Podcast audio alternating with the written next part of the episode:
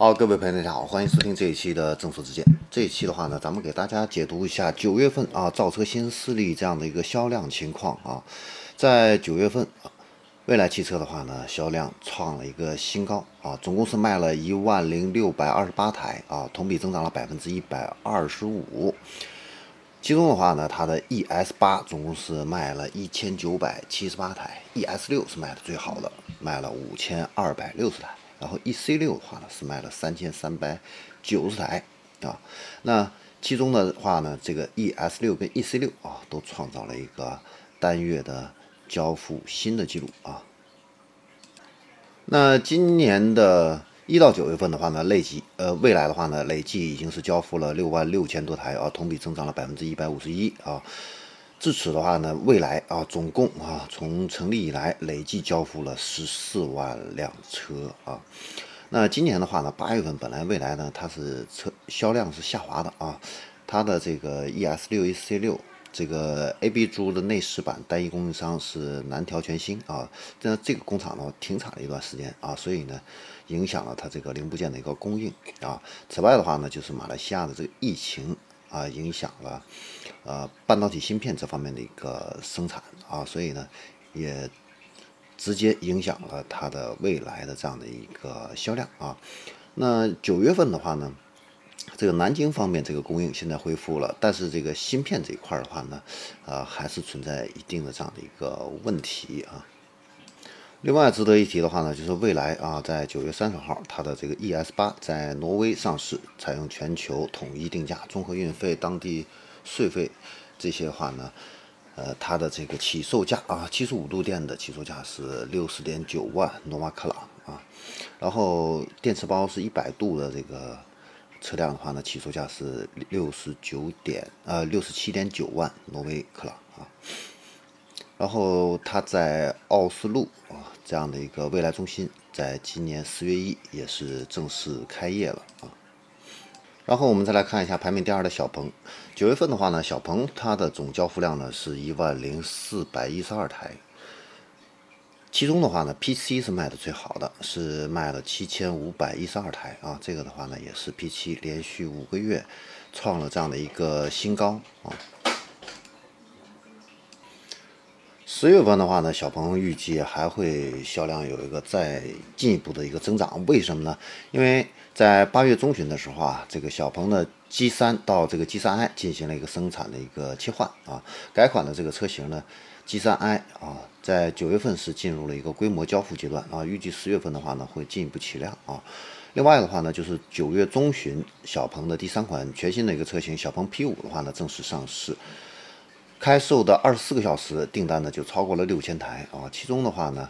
呃，选装这个搭配这个 Xplot 这个三点零和三点五硬件的车型呢，超过了百分之九十啊。激光雷达配置的话呢，占比百分之五十四，智能空间的一个选装的话呢，占比五十六啊。这一切数据的话呢，说明除了这个超越同同级别的这个空间之外啊，这个智能化的一个驾乘体验的话呢，成为 P 五这款车的一个核心的一个卖点。然后，为了满足这个市场的一个需求的话呢，小鹏汽车的肇庆工厂在八月份呢开始每天排两个班次生产。那肇庆工厂二期的话呢，扩建项目现在已经启动。那明年上半年的话呢，肇庆的这个工厂产能的话呢，会提高到每年超过二十万辆。然后它广州的这个工厂建设也比较顺利啊，预计的话呢，明年三季度啊可以正式的开启量产。那截止到今年六月底，小鹏汽车的话呢，现在已经建了两百家销售门店和两百三十一个品牌的一个超充站啊。那到今年年底的话呢，应该会增加到三百五十家销售门店和五百座品牌超级充电站啊。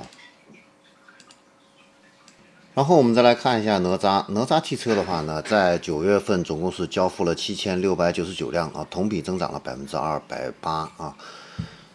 那它现在已经是连续六个月啊，稳居造车新势力里边的第一阵营啊。今年一到九月份的话呢，累计总共是交付了四万一千辆啊。